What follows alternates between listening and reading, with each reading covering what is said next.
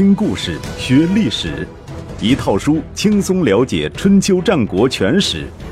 有声书《春秋战国真有趣》，作者龙震，主播刘东，制作中广影音，由独克熊猫君官方出品。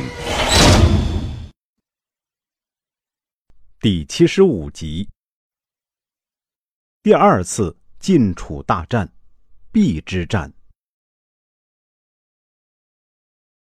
与楚庄王的使者谈妥了和平协议的条款之后，荀林父总算轻松了两天。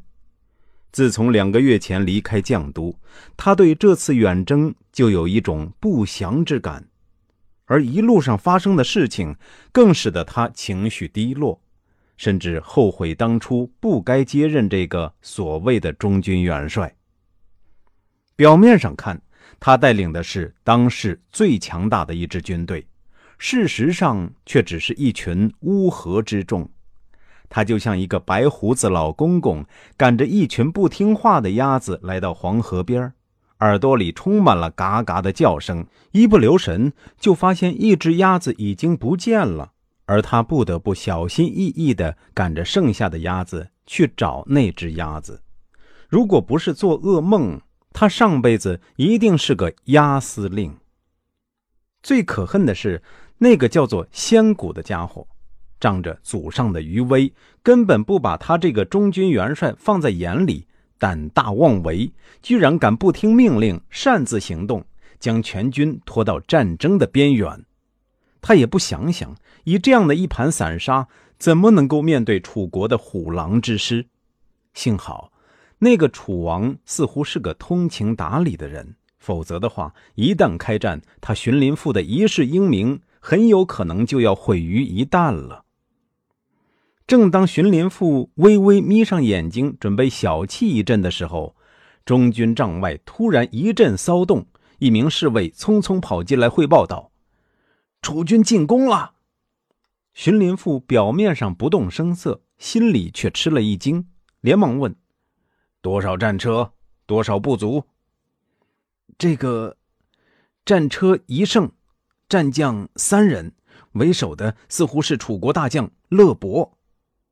哦，荀林父陷入沉思。前来进攻晋军的确实只有一车三人，为首的是楚庄王的猛将乐伯，驾车的是许伯，担任护卫的是。聂书。春秋时期各国交战，仍留有些许商周之际的古风。每逢会战，先遣勇士单车挑战，进犯敌阵，称之为制师，意在压制敌方气焰，提高己方士气。楚庄王派人与荀林父和谈，盟约尚未签订，又派乐伯前来制师，用意是很明显的。既然晋军内部对于是战是和的意见分歧很大，将帅不团结，那就再放个烟雾弹，搞得他们无从判断楚军的真实意图，陷入进退两难的困境。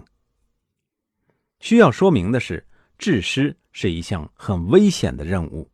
在前往晋营的路上，许伯说：“我听说制师时驾车的人要像风一样掠过敌人的阵地。”所到之处，敌人的旌旗迷倒，直到敌人的营垒门口才能回来。许伯驾车，从这句话可以看出，他对自己提出了很高的要求。乐伯点点头，也不含糊，说：“我听说制师时立于车左的人，要以长剑射击敌人，然后代替车夫执掌马缰，车夫下车整理好马身上的饰物和皮带，再上车而回。”乐伯以主将的身份负责引弓射敌，同时还要求这个三人小团队保持优雅的姿态，出入敌阵就如同出门做客一般，连马匹身上的饰物都要打理得整整齐齐。这种临危不乱的武人气概，在日本叫做武士道，在欧洲叫做骑士精神，在中国。自从秦朝统一中国以后，似乎就渐渐变得稀缺了。聂叔听完，也给自己提了个标准：我听说制师时立于车右的人要跳入敌人的营垒，杀死敌人，并割下耳朵，抓住俘虏后返回。聂叔担任护卫，又称为车右，他给自己定的目标也不低。三个人说着就到了禁军阵前，许伯快马加鞭，战车飞驰，闯入晋军营中。乐伯连发数箭，每箭皆不落空。表现最突出的是聂叔。像凶神恶煞一般跳下车，连砍数人，然后挥拳打晕一个已经吓得半死的士兵，抱着他跃回车上。做完这一切，许伯将缰绳交给乐伯，下车从容不迫地整理好战马上的事物。等到晋军反应过来，他们已经冲出了营寨，朝着楚营的方向疾驰。晋将鲍诡带着数十乘战车，兵分三路追击乐伯。乐伯弯弓搭箭，左射马，右射人，箭无虚发，致使左右两路追兵乱成一团。只有鲍诡的中路人马仍然紧追不舍。乐伯本来想射鲍诡，伸手一摸箭囊，只剩一支箭，恰好前面有一群麋鹿，被突如其来的喧哗声惊动，作势欲逃。乐伯一转念，弓弦响处，长剑稳稳地定在一头鹿的背部。乐伯叫聂叔下车，捧起死鹿挡在暴鬼车前。暴鬼心里犯了一个嘀咕，正在想这南蛮耍什么花样，就听见聂叔笑眯眯地说：“因为时节未到，应当奉献的动物没有来，只好将它奉献给您的左右作为膳食。按照周礼。”以猎物献人，要根据不同的季节献不同的品种。时值六月，献麋鹿尚为时过早，所以聂叔有此一说。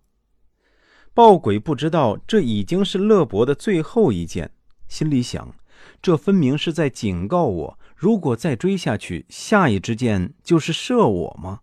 同时又感叹：区区一个护卫，都将周将的风俗摸得一清二楚。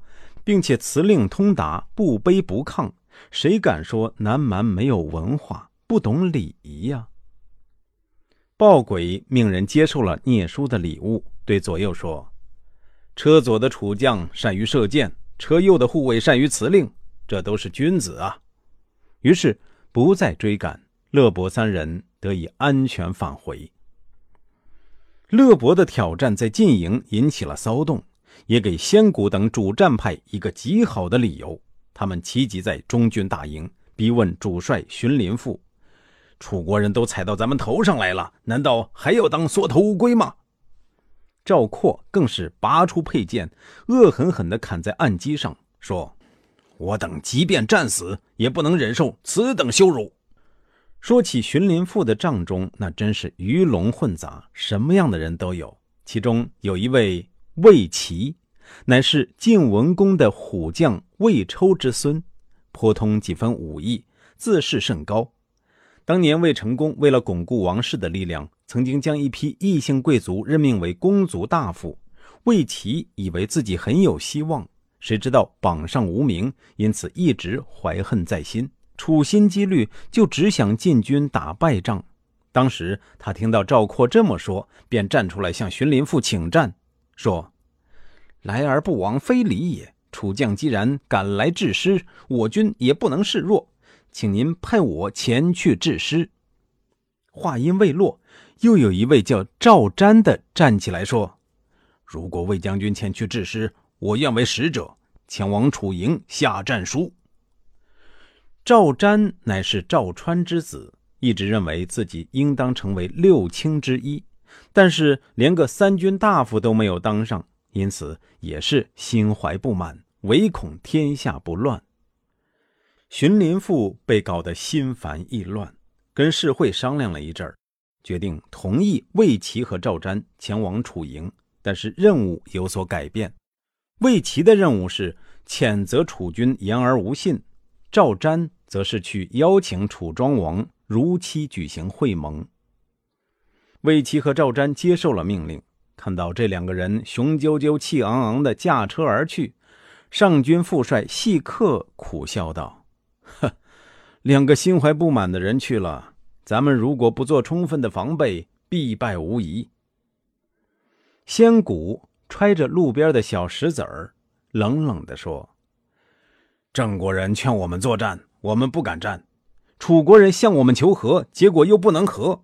主帅的意见飘忽不定，防备又有什么用呢？”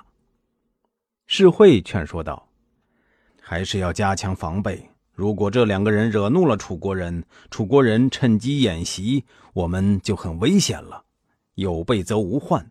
如果楚国人放弃敌意前来会盟，再解除戒备也不迟。如果楚国人带着敌意而来，我们有所防备，也不至于落败。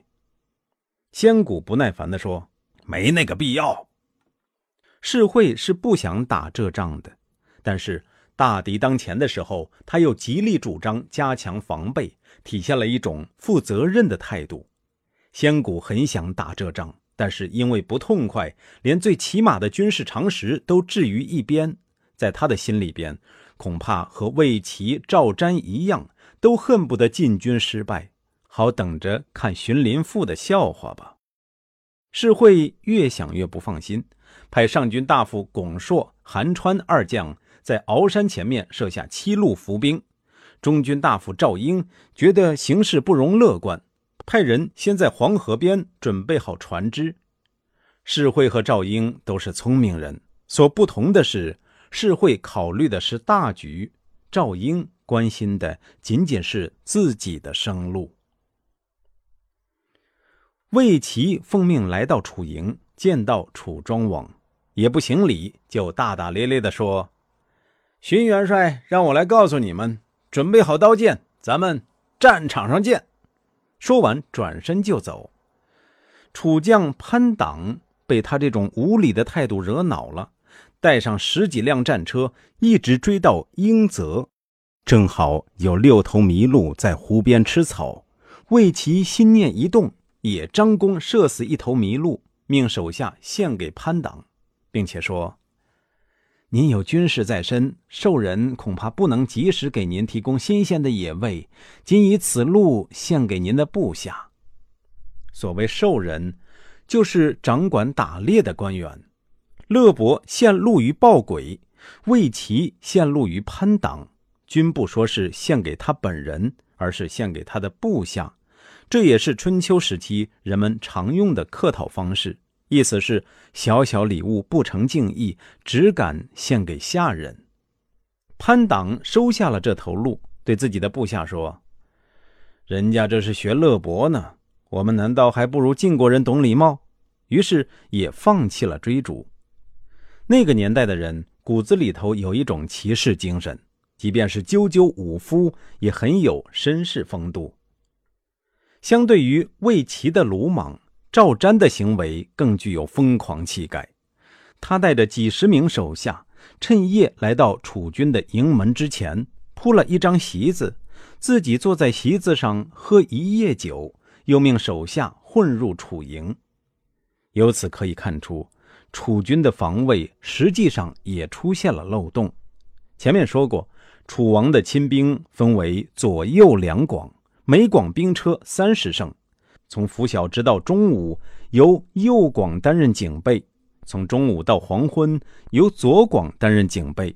楚庄王先乘坐右广兵车，徐衍驾车，神箭手养由基护卫；再乘坐左广兵车，彭明驾车，屈荡护卫。